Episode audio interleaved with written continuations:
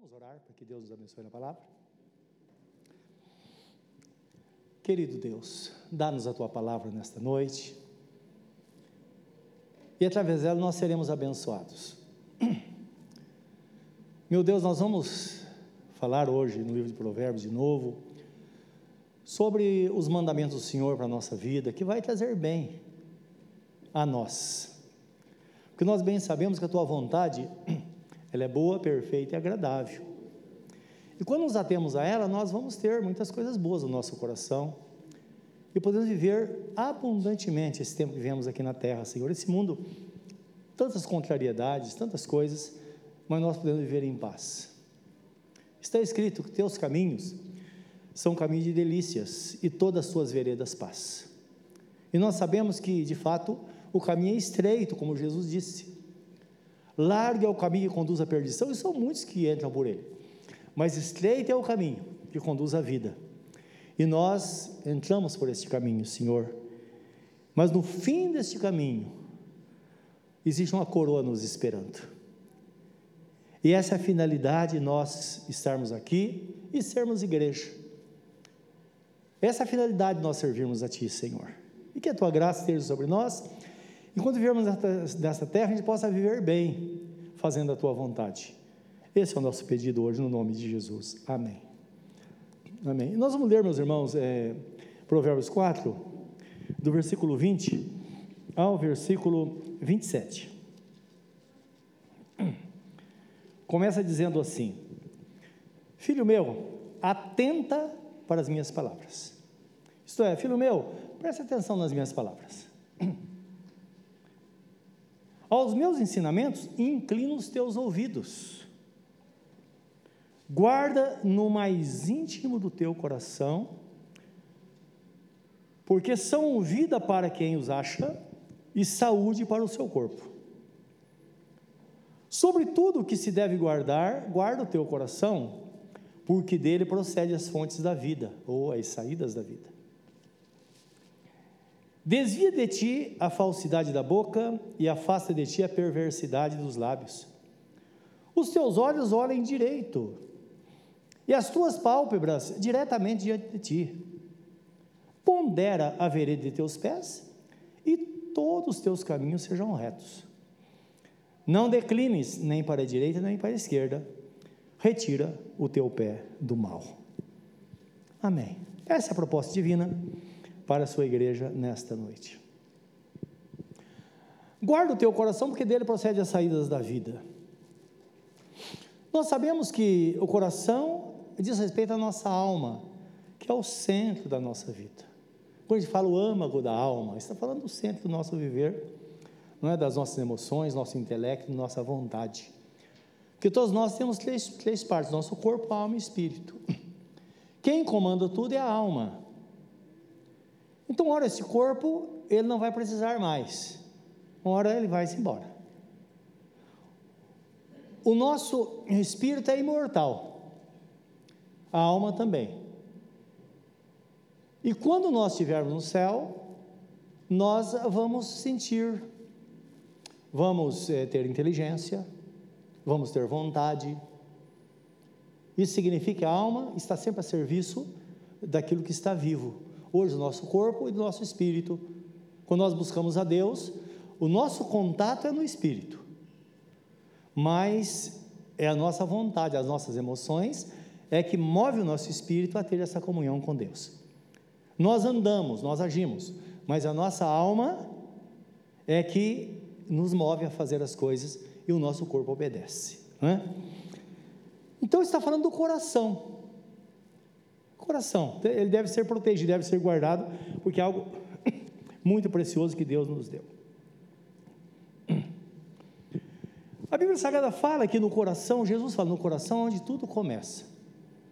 Qualquer coisa que vamos fazer, as coisas boas, os grandes projetos, começa no coração. Vem num pensamento, de repente, a gente começa a pensar, pensar, e dali sai um grande projeto é? E nós vemos, por exemplo, a ciência hoje, tudo isso, e tem pessoas inteligentíssimas nesse mundo, não é? E Deus usa essas pessoas para o bem da própria humanidade. No livro de, de Marcos, Marcos 7, 20 a, a, a 23, Jesus está falando aos seus discípulos e também aos, aos judeus, ele está dizendo: olha, assim como as coisas boas saem do coração, as coisas ruins também são projetadas no coração. Por que ele ensinava isso? Porque os judeus, eles é, tinham a mania de purificação de limpeza, um ritual. Eles não comiam sem lavar a mão, hipótese alguma. Então ia usar um copo, lavava várias vezes, um prato lavava várias vezes, e era um ritual rigoroso.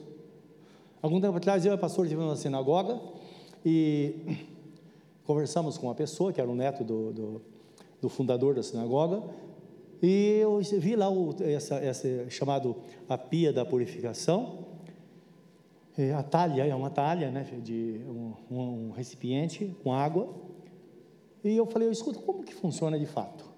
E ele fez demonstração, disse, olha, a água tem que cair, tem a posição certa, tem que passar por entre os dedos, é uma coisa louca. Imagine todo dia, toda hora que vai comer, precisar fazer isso. Então Jesus vendo aquilo, Jesus achou um absurdo. Jesus falou: olha, quero que vocês saibam que essas coisas externas, ela não, não contamina o homem. O que contamina é que vocês não prestam atenção. O que contamina é o que procede do coração, porque é lá que nasce as coisas que contaminam o homem. E ele fala assim, aqui em 7, 20 e 23. E dizia: o que Jesus está falando, o que sai do homem, isso não é o que o contamina. Porque de dentro do coração dos homens é que procede os maus desígnios. Isto é o, o propósito firme de fazer algo. As, a, a prostituição, os furtos, os homicídios, os adultérios, a avareza, a malícia, o dolo, né, que é o engano, a lascívia, a inveja, a blasfêmia, a soberba, a loucura, ele podia enumerar muitas outras coisas aqui. Ele diz: ora, ora, todos esses males vêm de dentro e contaminam o homem. Então, esse é o pensamento de nosso Senhor Jesus Cristo e condiz com essa palavra, quando Deus usa aqui o escritor dizendo: olha, guarda o teu coração, porque é daí que tudo procede, não é verdade? Nós devemos buscar em Deus, essa razão diariamente, uma constante renovação do nosso coração. É claro, quando a pessoa se converte, o Senhor está escrito, Deus disse: Olha, eu vou colocar neles um coração de carne, tirar o coração de pedra. Sim. Então, quando fala um coração de carne, está falando um coração sensível, uma pessoa que tem disposição para reconhecer o certo e o errado, tem discernimento e além disso, não é uma pessoa cabeça dura, que acha que isso que é, deve ser feito do jeito dela. Provérbios 29, 1 diz assim: que aquele que por muitas vezes é repreendido, mas endurece a sua cerviz. Cerviz é essa parte do pescoço. É a pessoa que não se quebranta. Então a palavra diz assim: que ela poderá ser quebrantada de uma vez por todas, sem que haja cura. Então é preciso entender, todos nós vamos entender que não importa, às vezes uma palavra, alguém que nós conhecemos ou não conhecemos, às vezes alguém em casa, às vezes o pai, a mãe, às vezes o irmão, às vezes o irmão mais novo, às vezes um filho. Quando fala, nós precisamos parar para ouvir, não é? Quando o filho fala, mãe, isso não está certo, pai, isso não está certo. Então, pelo menos tem que parar para ouvir. É isso que Deus está falando, não é? Que é a pessoa que se curva então essa pessoa, ela certamente vai alcançar o favor, é? o socorro do nosso Deus. O salmista Davi, que todos nós conhecemos, Salmo 50, 10, ele ora assim: Cria em mim, ó Deus, um coração puro, e renova dentro de mim um espírito inabalável, um espírito reto, ou um espírito voluntário. Estou dizendo, Senhor, se o Senhor criar em mim um coração puro, eu não preciso nem me esforçar eu vou realmente ser uma pessoa diferente. Salmo 139, 23 e 10, ele ora de novo. Ele fala assim: sonda-me, ó Deus, e conhece o meu coração, prova-me, e conhece os meus pensamentos, e vê se há em mim algum caminho mau, e guia-me pelo caminho eterno. É interessante no Salmo no 50, 10, ele está convicto, ele diz: Senhor, meu coração é um coração endurecido, cria em mim um, um coração novo, muda, faz algo em mim. Aqui nós percebemos que as coisas já estão mudadas. Então agora ele roga a Deus, fala: Senhor, sonda o meu coração e vê se há em mim um caminho mau, e guia-me pelo caminho eterno. Então, mostrando que de fato está havendo progresso na vida dele, não é? E nós sabemos na vida cristã também há maturidade. Nós temos a infância na vida cristã, temos a adolescência, temos a juventude e temos a maioridade.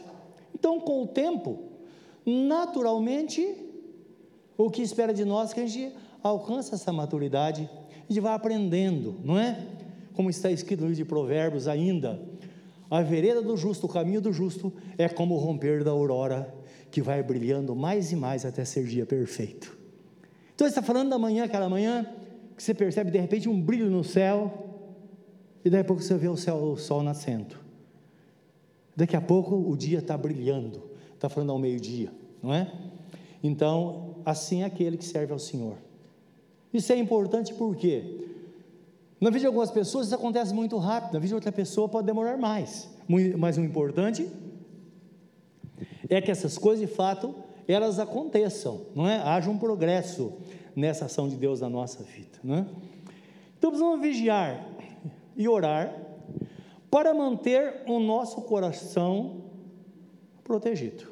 E a recomendação bíblica é essa: para ter o coração realmente protegido, precisamos estar cheio da presença de Deus. Gálatas é, deve ser 5,16, é 5,16, é não falha a memória, diz assim: Enchei-vos do Espírito e não disponhais cuidado com a carne quanto às suas concupiscências. Isto é, quanto mais nós buscamos a Deus, tanto mais nós vamos aspirar às coisas espirituais e às coisas boas que Deus deixou para nós. Em Efésios 5, de 15 a 21, o apóstolo Paulo, ele fala sobre é, ter também uma vida cheia do Espírito Santo, uma vida, é, o coração guardado. Nós precisamos ser pessoas prudentes e pessoas que não desperdiçam tempo, até porque o nosso tempo aqui na Terra é muito curto, não é? E às vezes nós perdemos um tempo de repente a vida passou. Então o texto ele começa falando assim: olha, desperta tu que dormes, levanta-te dentre os mortos Deus se esclarecerá. Estou falando de uma pessoa que está dormente, que ela às vezes conheceu a palavra, conheceu a verdade, mas ela estacionou na vida e não vê, não percebe que ela precisa crescer. Se você quiser ler comigo esse texto, ele é muito esclarecedor, está em Efésios 5, de 15 a 21.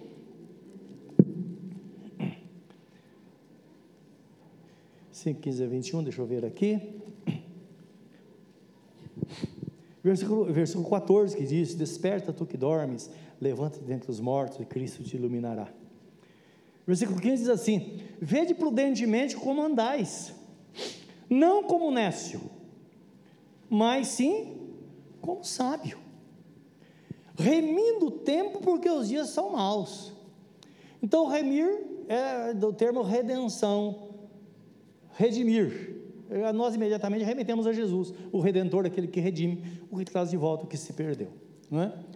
Então nós sabemos que nem tudo nós podemos trazer de volta. Tem coisa que passa, passou, passou, não é? Então, tem coisa que não dá para trazer. Mas ele está dizendo: olha, aproveita bem o tempo, não perca tempo, faça o que deve ser feito agora.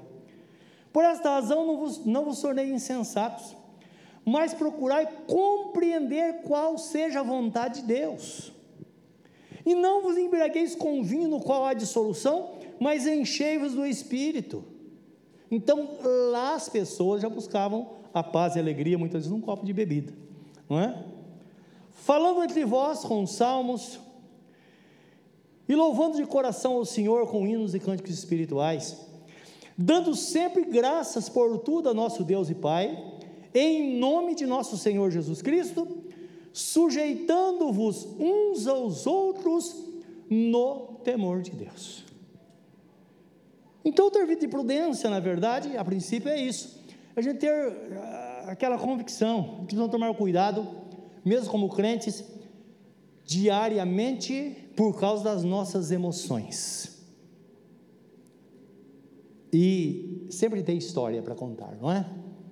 lembro certa vez de um dos nossos irmãos, está dirigindo na rua, e vi um outro irmão, bem atuante na igreja, percebeu que o carro dele estava à frente. E ele foi, encostou na traseira do carro, bem pertinho, acendeu a luz alta e foi pressionando ele. Ah, não deu outro. O irmão se irritou lá, abriu o vidro e fez um gesto terrível, obsceno para ele. Ele não imaginava que era o irmão. Falta de prudência, não é verdade? Falta de prudência. Ele nunca deveria ter feito isso com o irmão. E o que fez também, que teve a reação, também não vigiou. Então, quando a Bíblia Sagrada fala, ó, seja uma pessoa prudente, nós precisamos ser prudentes em tudo, porque onde nós estivermos, principalmente aquelas pessoas que têm pavio curto, o inimigo vai preparar uma situação para colocar ela em situação difícil, sempre. Então, nós devemos tomar cuidado. Certa vez eu e o pastor Sandro, nós moramos na Penha, está vindo para a Ferraz, pelo Jardim Robru, aquelas ruas estreitas, pessoas estacionadas dos dois lados na rua, a pessoa não tem noção, a gente sabe disso, não é? E está vindo, a gente é atrasado, imagina, domingo de manhã, aí, de repente, ah, eu vejo uma pessoa num carro na frente, e a pessoa não andava, e eu falei, pastor, eu tenho, eu tenho, que, eu tenho que ultrapassar esse carro, não tem jeito, não é? Ela falou, toma cuidado, Aí eu segurei e falei, não, é melhor, vamos acalmar, não é? Estou vindo, vindo, vindo. Irmãos, Jardim Robruto é aqui, eu não tive chance de ultrapassar. Porque quando tinha um lugar para ultrapassar, eles aceleravam. Quando apertava, eles diminuíam. E está vindo, mas inocente, eles estavam fazendo por falta de experiência. E estou vindo, de repente, aqui no Santos Dumont, chega na frente da igreja, a setinha para entrar na igreja. Dá para entender? É isso. Então, nós precisamos ter uma constante. Não é? Precisamos tomar cuidado sempre. Imagine que situação, que estreita eu ia ficar. Não é? É assim. Então, uh, uh, ser prudente. Isso diariamente é o que ensina o texto sagrado, não é? e entender a vontade de Deus para a nossa vida. A vontade de Deus é que temos paz e sejamos crentes e possa produzir fruto como pessoas crentes também. Aí o texto fala assim no versículo 24: Desvia de ti a tortuosidade da boca e a perversão dos lábios. Não é tudo nós podemos falar, não é verdade? Jesus fala assim em Lucas 6,45, ele, ele diz assim: a boca fala daquilo que o coração está cheio. Então, se o coração está cheio, a pessoa vai falar. E toda, em, em Mateus 12, 36, 37, fala assim: que nós vamos dar conta de toda a palavra frívola que sair da nossa boca. Então, por isso que o texto fala: olha, desvia de ti a tortuosidade da boca e a perversão dos lábios os nossos lábios foram consagrados ao Senhor. E às vezes há alguma dificuldade, sim. Quando me converti, de fato, com 19 anos de idade, foi muito interessante, eu tinha uma mente muito, muito assim, maliciosa, como todo jovem, não é? E não tinha uma vida cristã assim, estava rodeado de amigos, sempre alguém chegava e perguntava qual a nova. Eu sempre tinha uma piada nova para falar, sempre uma história. E falar muito palavrão, naquele, naquela bendita noite, aquela quarta-feira, eu saí daquele culto. Eu nunca mais falei um palavrão. Nunca mais. Mas nunca me esforcei. Houve uma libertação. Nunca mais teve sentido isso. Mas nós sabemos que não é com todo mundo isso. Não é? Tem pessoas que têm dificuldade. Porque tem pessoas que às vezes demoram tempo, às vezes há um exercício, ela tem que se guardar, tem que se proteger. Então, por um lado, nós devemos tomar cuidado, não ficar condenando as pessoas, achando, não é que só somos diferentes, não. Nós sabemos por quê. Mas às vezes tem área da nossa vida que há uma mudança radical, as outras áreas não. Então Tomara que não houve uma mudança radical, então nós vamos tomar mais cuidado. Então é nesse sentido, meus irmãos. Isso é para deixar seu coração sossegado e entender que está escrito: aquele que começou a boa obra em vós é poderoso para terminar até o dia de Jesus Cristo. Então, é como o nosso crescimento. Vai havendo libertação, nós vamos aprendendo dia, dia a dia, e às vezes a duras penas, não é? Quanto mais cedo aprendermos, melhor vai ser. Tiago, irmão de Jesus, no capítulo 3, 11, ele fala assim: Não dá para jorrar água amarga e doce da mesma fonte. Não dá. Então, se você é um servo do Senhor, uma serva do Senhor, que seja uma fonte onde jorre coisas boas. Isso não somente entre os amigos, ou no trabalho, ou na igreja, mas deve acontecer diariamente, em casa, não é? Na família. Devemos tomar cuidado naquilo que nós falamos, porque lembra? Palavra frívola é toda palavra mal, palavra sem valor. Devemos tomar cuidado. Palavras que ofendem. Às vezes, observação que bota outro para baixo. Os irmãos estão entendendo? Tudo isso procede do coração. Quando a pessoa chega para você, você está fazendo aí uma dieta para perder peso, para um, uns é muito fácil, para outros não, a gente sabe disso. E aí você está naquela luta, alguém fala, escuta, nossa, você está tão pálido, tão, você está tão pálido, você está doente. E a pessoa está sabendo que a pessoa está lutando para perder peso, não é verdade? Palavras que machucam, não é? Ou você está tão acabado. Uma certa vez que a pessoa chegou para mim, estava uma roda de pastores. Um pastor chegou para mim falou: Pastor João, mas como o senhor está velho?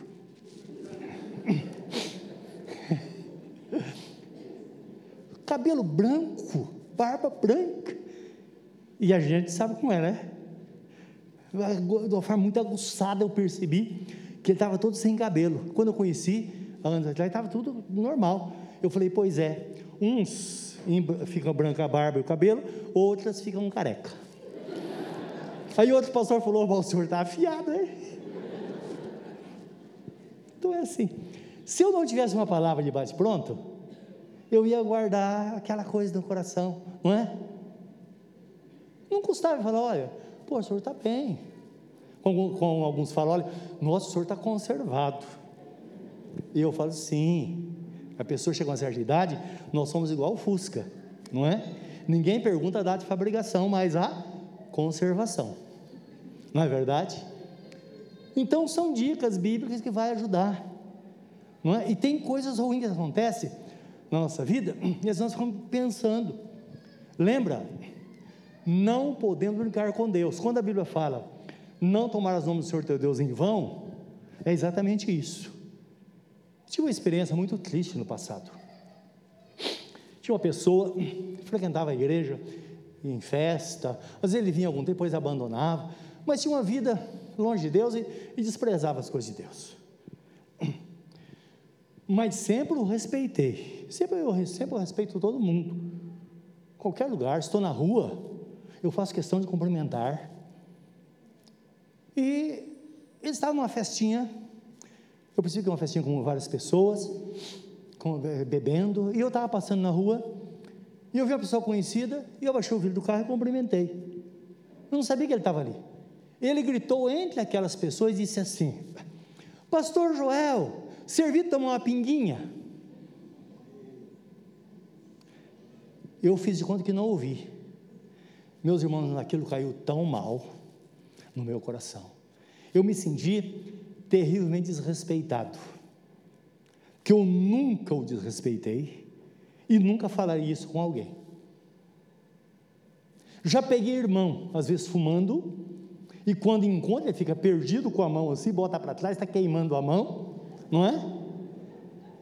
Eu, eu, é, procuro sair logo, só cumprimento, não paro. Porque eu não preciso colocá-lo em situação difícil. Se o Espírito Santo não convencê-lo do seu erro, eu que vou convencer? De forma alguma. E nem vou discriminá-lo por isso. Outro dia eu encontro como se nada tivesse acontecido.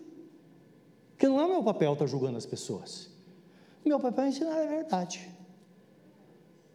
E aí, aconteceu um tempo passado, um pouco tempo depois, essa pessoa teve um infarto, um infarto fulminante. E a primeira coisa que veio na minha mente foi isso. Jesus. Claro, muitas pessoas morrem de, infarto. Mas ele cometeu algo gravíssimo. Que ele me expôs com o pastor, no meio de todos os amigos dele, numa situação, sugerindo que eu poderia ir lá beber, beber com ele de uma forma muito assim, é, leviana, né? Como diz, pastor, quer tomar uma pinguinha? Vem aqui. Claro, eu creio que não foi, que foi algo assim é, natural que ocorreu, mas primeira coisa que vem, o que a Bíblia Sagrada fala? Toda palavra frívola será cobrada. Então, o que eu estou falando com os irmãos é o seguinte: sobre o temor no coração. Temor. Porque tem pessoas que não conhecem a Deus, mas elas respeitam aqueles que obedecem a palavra, e elas respeitam a Deus. Quando fala de Deus, ela tira o chapéu, não é verdade? Então é isso que Deus espera de nós, não é? É isso que mostra o texto sagrado. Então, no, no, no livro de Colossenses 4, 6, está escrito assim: a vossa palavra seja sempre agradável, temperada com sal, para que saibais como deveis responder a cada um. Então, sabe uma palavra que traz conforto, uma palavra agradável. É isso que Deus espera de nós. Não palavra de julgamento, não palavras de ofensa, porque está escrito na Bíblia Sagrada sobre a, a, os sofrimentos do dia a dia, e fala assim: mas uma, uma boa palavra vai trazer saúde. E é verdade. Então guarda como uma pessoa crente. Lembra, o coração fala daquilo que a boca fala que o coração está cheio. Mas a prudência diz que devemos pensar, antes de responder, pensar como nós vamos responder. Então, às vezes, uma palavra abençoadora vai poder mudar a vida daquela pessoa. E é isso que Deus espera de nós, não é? Porque é assim que Deus faz conosco também, Ele não fica é, nos reprovando. O Salmo 19, 14, Davi ora de novo, ele diz assim: Que as palavras dos meus lábios e o meditar do meu coração sejam agradáveis na tua presença, Senhor, rocha minha e redentor meu. Então esse deve ser o desejo de cada crente, não é? Senhor, que as palavras da minha boca, dos meus lábios e o meditar do meu coração sejam agradáveis a Ti. Então devemos pensar coisas boas, falar coisas boas, abençoar sempre. Está escrito: não amaldiçoeis, mas abençoai. Em qualquer circunstância, não podemos amaldiçoar, de forma alguma. Mesmo que você seja contrariado, fala que Deus te abençoe. Deixa Deus cuidar das coisas. Até porque, quando nós não fazemos isso, então nós tomamos, estamos tomando uma atitude que Deus deveria fazer. E está escrito na primeira epístola de Pedro que Jesus, quando ele era ultrajado, ele não revidava, mas ele entregava-se àquele que julga retamente. Então ele não falava, como às vezes nós falamos, ah, entrego nas mãos de Deus. O que eu estou querendo dizer? Senhor, acaba com essa pessoa. Não. Jesus Cristo não veio para destruir, ele veio para salvar o homem, não é? E o nosso desejo é, Senhor, faz que essa pessoa entenda, dá um coração novo a ela. E lembra o que nós éramos no passado, o que nós somos hoje. Tudo pela misericórdia de Deus, pela graça do Senhor. Quantas pessoas estão perdidas por aí e você está aqui na presença de Deus? É isso que Deus espera de nós, meus irmãos, que a gente, que a gente faça e que a gente possa desejar. Versículo 25 diz assim: Os teus olhos olhem direitos e as tuas pálpebras olhem diretamente diante de ti. Isto é, a nossa vida deve ter objetividade, não é? Porque isso ajuda a guardar o nosso coração, nós não ficamos perdidos. Devemos olhar para frente e para o futuro. Porque o que faz que a gente se perca é quando a gente muda o foco. Quando você tem um foco, você vai alcançar aquele foco. É isso que mostra o texto sagrado, ter objetivo na vida, não é?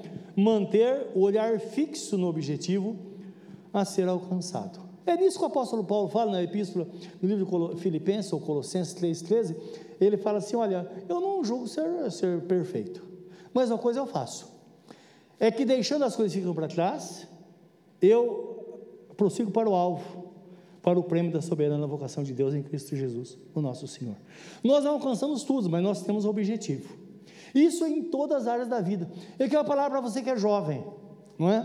Importante isso. Às vezes não dá para fazer tudo ao mesmo tempo. O objetivo faça com que a gente selecione aquilo que é mais importante e parta em direção àquilo. É desta forma que nós vencemos, meus irmãos. Interessante testemunho da irmã quando ela fala sobre a compra da casa. Ela pensou, fez uma proposta, o não ela já tinha, ela precisava do sim. Não é? E fez uma proposta absurda. E o que aconteceu? Deu certo. Deus, às vezes, está esperando simplesmente que a gente pense, deseje algo e fale, para que Ele possa confirmar a nossa palavra. Tudo está nas mãos dEle. Dá para entender isso? E para você que é jovem, muito importante isso. Quanto jovem aí, ele quer se casar, quer estudar, porque ele sabe que se ele não estudar, ele não vai ter um bom emprego. Quer, mas quer ter uma vida sem compromisso.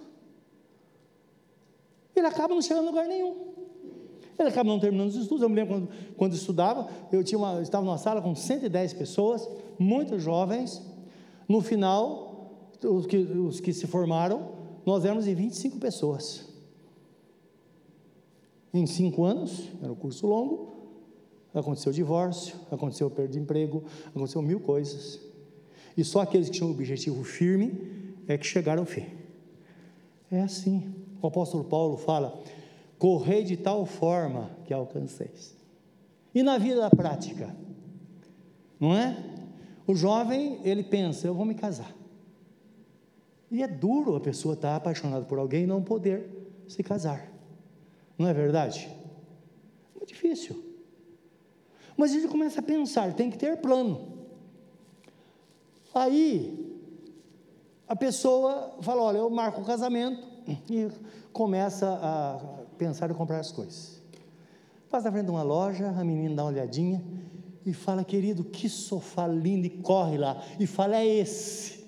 E o coração dele gela, não é? Aí fala assim: olha, quanto custa? Ó, custa 4 mil, reais, 4 mil reais. Absurdo. Não vamos conseguir.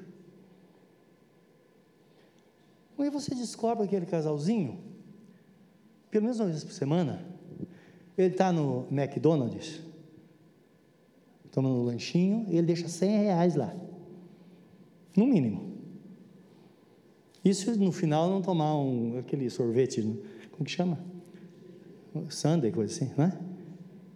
Que é, depois de come, ai, querida, vou dar um presente especial para você, um Sunday.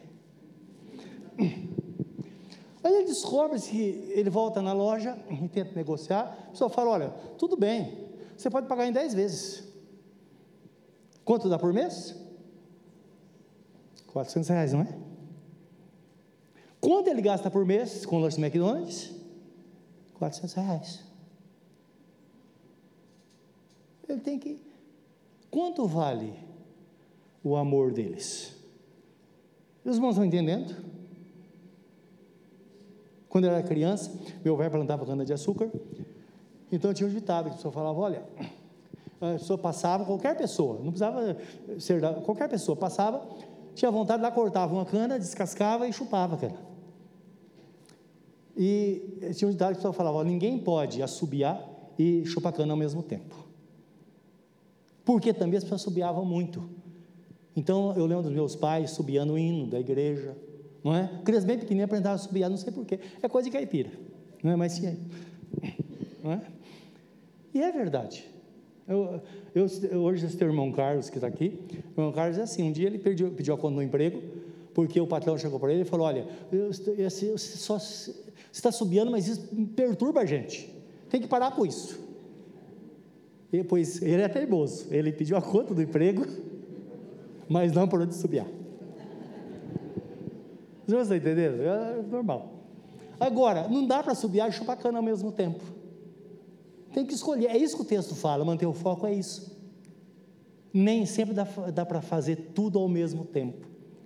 As pessoas que fizeram algo importante, ela abriram mão de alguma coisa. Os irmãos estão entendendo? E é claro, é duro? Claro que é. Claro que é duro.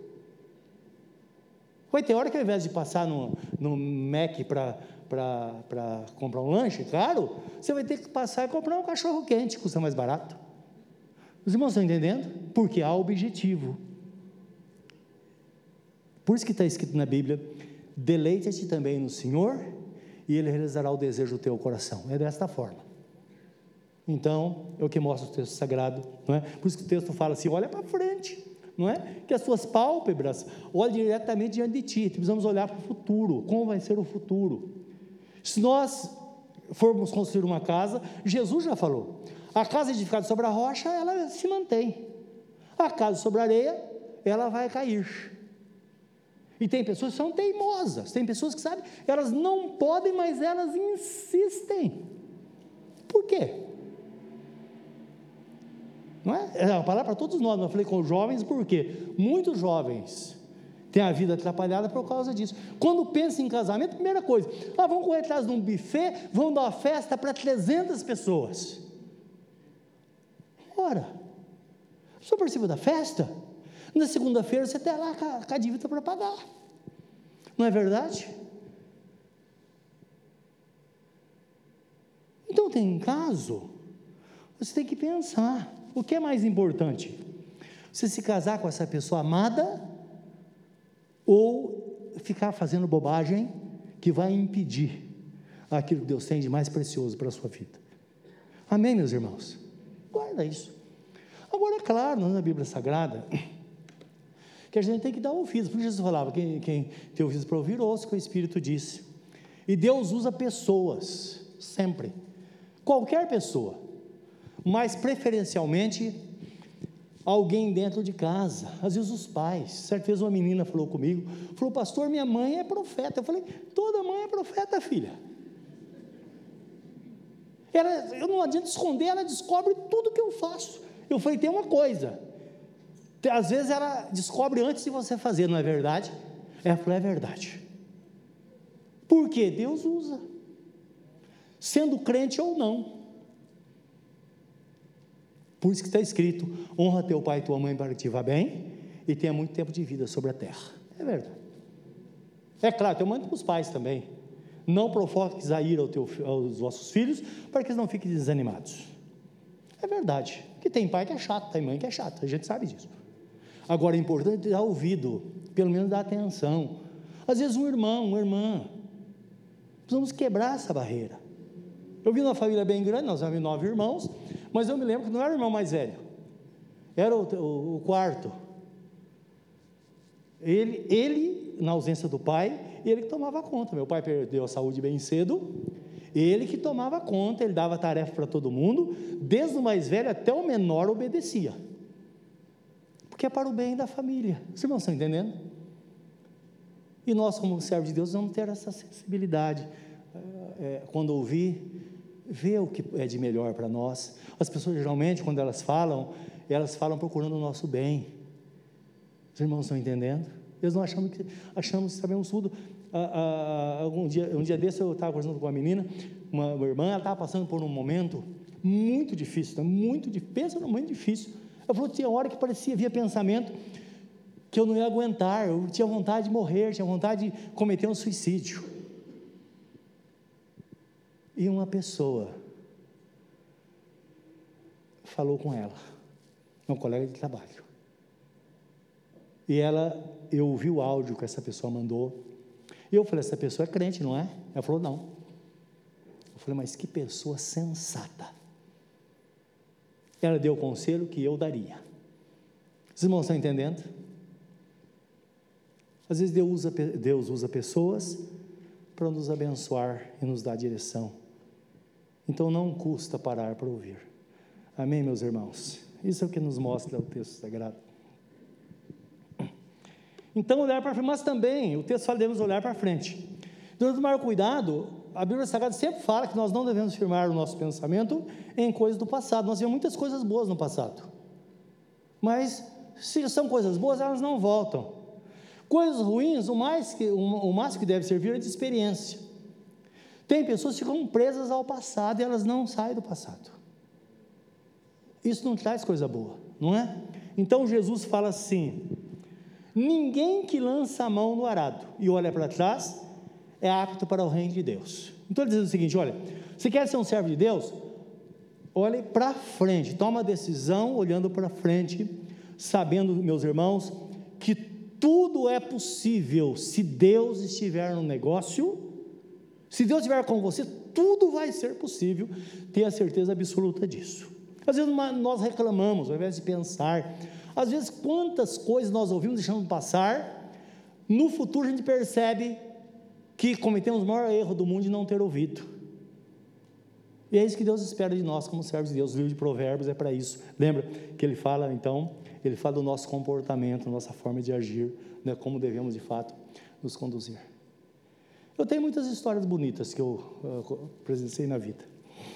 Dentre elas, um casal que ele, esse rapaz é um irmão, ele era serralheiro, Trabalhava num cantinho de casa lá, mas uma vida muito apertada, sempre, com criança pequena, uma situação muito difícil. E a esposa é, cuidava da casa das crianças, e se ela precisava de algum dinheirinho, ela fazia limpeza, trabalhava com diarista. É um serviço honrado, mas que é difícil, é, não é, irmãos? As irmãs fazem isso, sabem que, que, do que eu estou falando. É difícil. É um dinheiro, olha, quantos problemas causa, problemas de saúde. A pessoa leva porque ela precisa. E num culto, lembro que o pastor não foi aqui, foi na, no início da igreja, na Rua Jacob Zanqueta, num culto de quarta-feira. Eu percebi que de repente, às vezes acontece, Deus, ele, há uma intervenção dele, e às vezes por uma pessoa. Já aconteceu, por ele ter uma palavra pregar, está tudo certinho, tudo em ordem, e chegar na igreja, mudar tudo, de repente, eh, eu percebo que não, parece que não tem a ver. E às vezes por causa de uma pessoa. Lembra das ovelhas que o bom pastor deixou 99 presas no aprisco que foi atrás de uma? Lembra? Você é mais importante para Deus do que você imagina. Mais importante do que você imagina. É assim que Deus trata. Terminou o culto, essa irmã chegou para mim e falou: Pastor, mas Deus falou comigo tão profundamente hoje.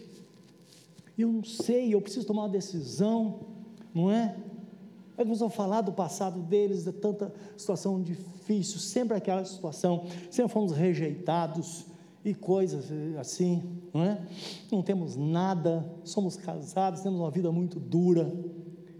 E eu falei, irmã, é, você tem que estudar, fazer alguma coisa, se preparar para o futuro. Até porque, se houver a separação, por exemplo, você não, tem, você não tem o que fazer. E tinha muitos problemas em casa. Aí ela falou, mas como? Aí dei umas dicas para ela. Foi justamente num tempo em que o governo estava já abrindo para eh, do ProUni, tinha a escola da família. Eu dei dica a ela, falei, olha, vai atrás. Mas faz 20 anos que eu não estudo. Eu falei, não tem problema. Quando mexer, vai reviver tudo. Ela foi. Conclusão, fez a faculdade.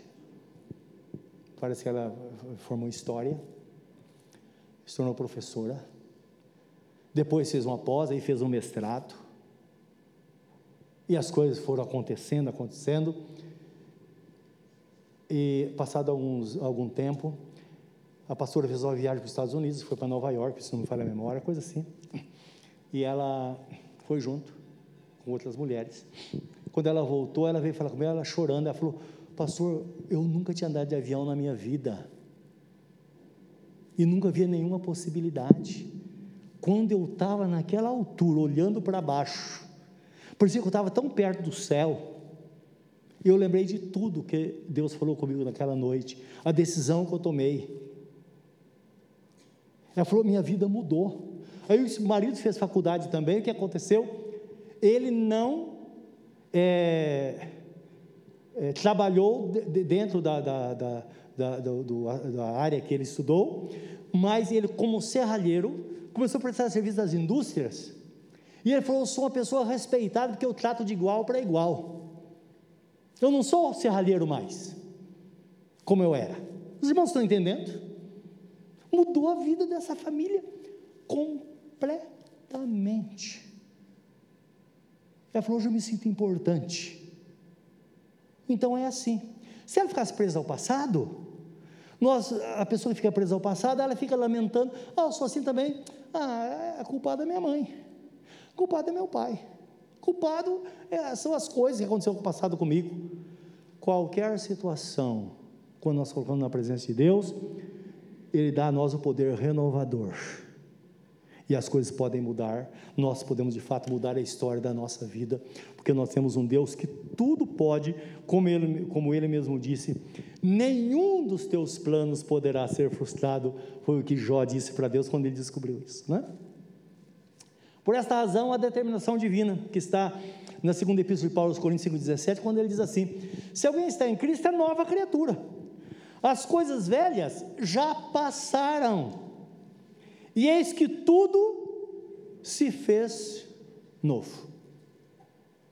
E nós sabemos disso. Uma nova vida. Não podemos ficar presos nessas coisas ao passado. Né? O texto fala ainda em nos andar sempre no caminho, na presença de Deus. Versículo 26 fala assim: Pondera a vereda dos teus pés, que sejam bem ordenados.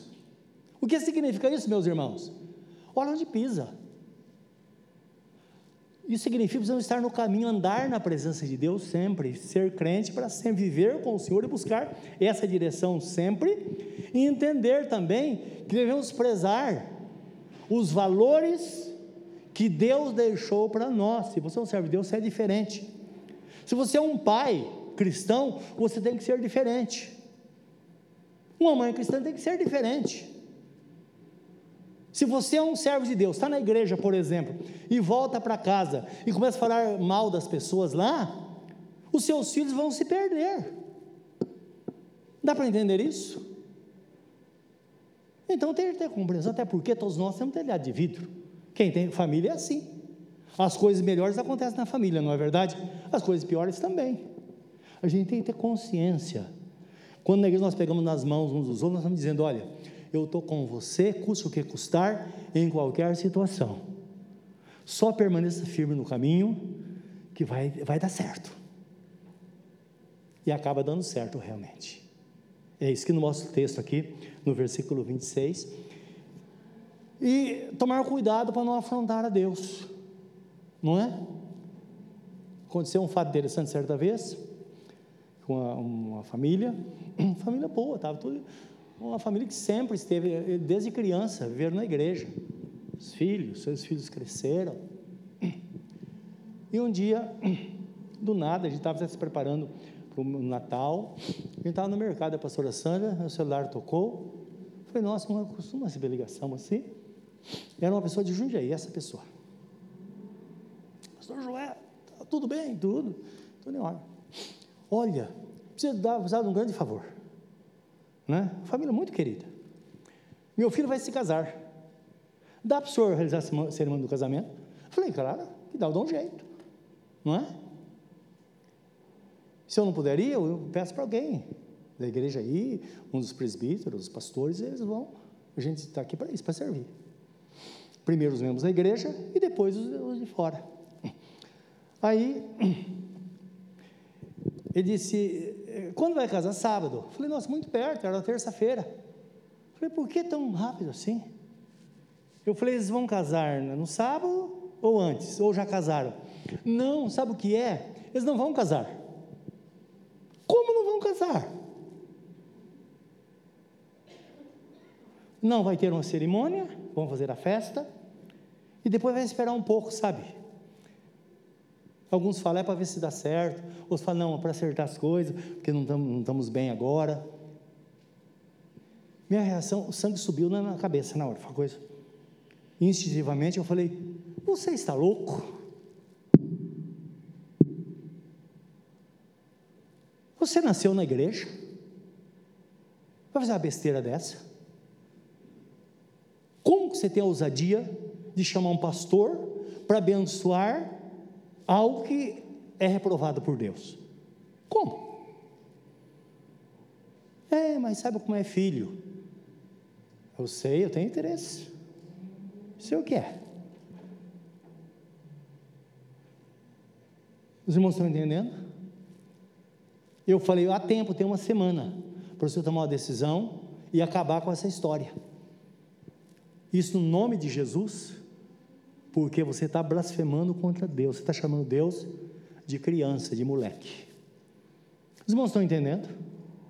E foi uma exortação muito dura, eu falei todo o coração. Terminou aquilo, deu vontade de ir para um canto e chorar, porque eu falei, não é possível. Uma pessoa pode fazer coisa dessa com Deus? Não é possível. Mas mas sempre tem alguém que fala, não é? Não, ó, imagine, eu, eu posso fazer tudo isso. E rapidinho. Ele falou, não, então tudo bem, tal, o que eu faço aqui. Tá bom, desligou. Liga para um outro pastor. Oh, claro, nós somos amigos, claro que eu vou. O pastor foi, foi uma festa, foi uma festança e tal, fez a cerimônia e tal. Tudo bem. O casalzinho não ficou junto, meus irmãos, dois meses. Separaram, deixaram um filho ainda. Seis meses depois, esse pastor estava tudo bem em casa, uma família tudo organizada. De repente, o cara virou a cabeça.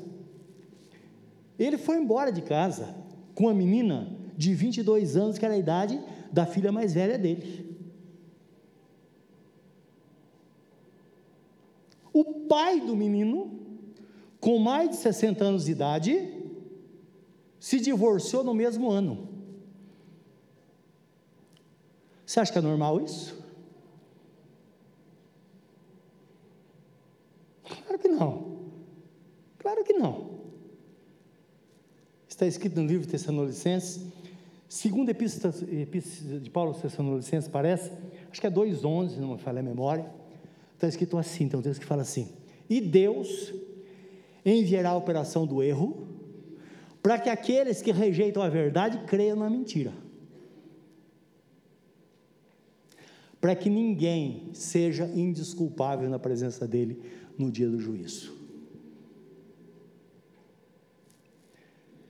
Então, perceba, quando nós desafiamos a Deus, nós vamos ter consequência grave. Não, é? não sabemos quando. É o que aconteceu na vida deles, virou um caos tudo. E esse, uh, esse pastor acabou se casando com essa menina, mas já separou também, já está com outra, aí vira um caos.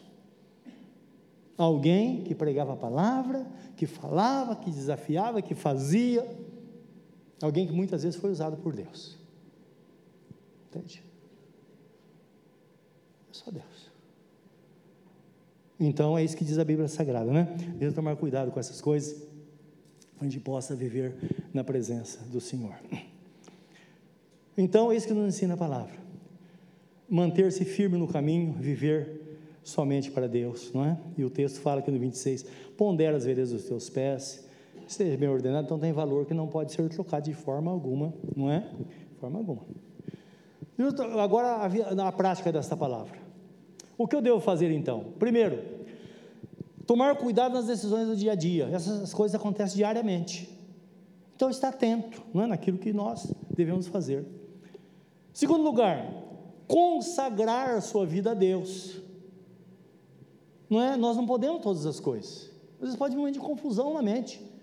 Mas Davi, ele falava, Senhor, faz algo por mim. Ele estava em conexão com Deus. E sempre digo para os irmãos, você não pode sair da cama de manhã, não pode sair do seu quarto sem antes orar e falar: Senhor, me dá direção nesse dia. Não precisa orar pelo amanhã, não. Ora por hoje. Geralmente eu falo, Senhor, me abençoa até meia-noite hoje. Que meia-noite é a hora que eu vou dormir. A hora que eu vou dormir, Senhor, me abençoa nesta noite. Acordo pela manhã, Senhor, agora é esse dia. Se alguém fala, olha, tem algo para fazer amanhã, eu falo, calma lá, vamos terminar o dia de hoje. Amanhã é outro dia. Jesus falou assim: basta cada dia o seu próprio mal. Não os preocupeis com o dia de amanhã, porque o dia de amanhã trará os seus próprios cuidados. Isto é, Jesus abençoou o nosso passado, Ele abençoou hoje, Ele vai abençoar amanhã. Desta forma que Ele vai cuidando de nós, nós, nós vamos seguir nesse caminho. Então, além de consagrar, significa dedicar, estar pronto a servir ao Senhor. Precisamos buscar sempre, meus irmãos, a direção do Espírito Santo para a nossa vida. Sempre buscar a direção do Espírito Santo. Se você sair de casa sem a direção do Espírito Santo, algo ruim pode acontecer com você. Mas sair de casa na direção do Espírito Santo, você vai falar: Senhor, dá ordem aos teus anjos a meu respeito, para que eu não tropece com meu pé em alguma pedra. E Deus vai guardar você durante esse dia vai livrar você das ciladas do inimigo, com toda certeza. Peça sabedoria a Deus diariamente. O Tiago fala assim, em um 5 fala: se alguém tem falta de sabedoria, peça a Deus, que lhe dará liberalmente. Então, essa promessa é para nós. Ore regularmente. Seja pessoa de oração. Ser paciente na tribulação, lembra que a tribulação vai passar. Ela passa. Alegre-se na esperança, é o que diz o texto em Romanos 12, 12. Alegre-se na esperança, ou regozijo na esperança, sejam pacientes na tribulação e mantenham-se em oração, orem sem cessar. Sim, pense em dias melhores. Vai melhorar. Deus vai abençoar. As coisas vão acontecer. Vamos ser sensatos. Um dos nossos irmãos perdeu o emprego, de uma forma cruel, certa vez. E tudo começou com a perseguição de uma pessoa que uma pessoa superior a ele, ele era uma pessoa importante na empresa, um dos, um dos gerentes, mas tinha uma pessoa superior. Minha pessoa chegou para ele e falou: Olha, tá vendo aquela pessoa lá? Manda ela embora. Ele falou: Não posso, até pela norma da empresa. Eles têm um filho que tem um filho especial e os dois trabalham fora e eles têm, um trabalha no horário, outro trabalha em outro. Ele trabalhava à noite, para ficar com o filho durante o dia, e a esposa trabalhava. Ele falou: não posso, a, a empresa me apoia nisso, é norma da empresa. Ele falou: você que sabe, ele ou você. Dá para entender isso? Irmão com anos de emprego. Conclusão: foi mandado embora. Ele porque ele, falou, ele não quis mandar outro. Ele chegou para mim, está muito para baixo, contou a história. Eu falei, irmão, se valer a experiência, eu vou contar para você uma história. Aconteceu algo semelhante comigo no meu passado. Essa empresa vai chamar você de volta. Deixa acontecer. Irmãos, alguns anos, não sei se foram cinco anos depois, ele está em casa, uma pessoa da empresa veio pessoalmente na casa dele e falou: Olha, a empresa, não é uma empresinha, é uma multinacional. A empresa precisa de você, você tem que voltar. Ele falou: Só volto se for na mesma posição que eu estava antes. Sem problema. A sua vaga está lá. Ele me ligou. Falei: Lembra que nós conversamos sobre isso? E está trabalhando nessa empresa até hoje, vai se aposentar nessa empresa. Meus irmãos, tudo está nas mãos de Deus. Por isso está escrito: Deus fala, operando eu, quem impedirá? O apóstolo Paulo escrevendo aos Romanos, ele fala assim: se Deus é por nós, quem será contra nós? Aquele que não poupou o seu único filho, antes o entregou por nós, será que não nos dará com ele também todas as coisas? É claro que sim. Quem tentará acusação contra os escolhidos de Deus? Talvez tenha muita gente julgando você, tentando é, ter sua vida na mão. Quem tentará acusação contra os escolhidos de Deus é Deus que o justifica. Sua questão é com Deus. Quem poderá nos separar do amor de Deus, diz o texto? Aí ele para e fala: É claro, por amor de ti somos entregues à morte o dia todo. Isso significa que nós temos, enfrentando os mesmos perigos que todo mundo enfrenta. Só que tem uma coisa: há diferença entre aquele que serve a Deus e aquele que não serve. Deus disse: há diferença. Deus fala: aquele que não me serve, se vier uma tempestade, ele vai ser levado como a, a palha levada pelo vento. Mas aquele que me serve, Deus fala, a ele nascerá o sol da justiça, trazendo salvação nas suas asas, e ele vai, vai saltar com o bezerro solto da estrebaria. Está em Malaquias capítulo 3, versículo 18, esta palavra. É uma promessa para você. E ele termina dizendo: Quem então poderá te separar do amor de Deus? A morte? O futuro, o presente? Os anjos? Os poderes? Os principados? E ele conclui dizendo: Nada poderá nos separar do amor de Deus que está em Cristo Jesus, o nosso Senhor. Deus tem você nas suas mãos, nas mãos dele. Ele tem um propósito na sua vida. Creia e vai ser assim. Jesus fala: se você disser esse monte, arranca-te e precipita-te no mar, e não duvidar no seu coração, mas crer no que você diz, então vai ser assim. Então você tem que dizer: eu creio, eu creio que eu tudo posso naquele que me fortalece, a minha vida não está na mão de ninguém, a minha vida está nas mãos daquele que tudo pode, aquele que me ama, aquele que deu a vida por mim, e certamente sempre eu serei uma pessoa vitoriosa. Curva o seu semblante nesta hora, fala isso com Deus.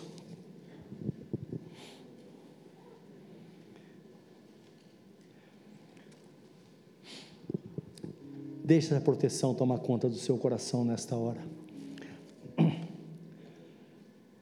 Fala, Senhor, eu sei que as promessas são para mim, Senhor. E eu vou guardar o meu coração diariamente. Eu vou desejar tanto viver com o Senhor, como diz o salmista, como, como a corça anseia pelas correntes das águas, assim a minha alma suspira por Ti, ó Senhor. Na presença de Deus, meus irmãos, nós temos a garantia desta proteção sempre. Viva para Deus, dê bom testemunho. Seja um crente dos bons. Faça o melhor para o Senhor. Seja uma pessoa sincera.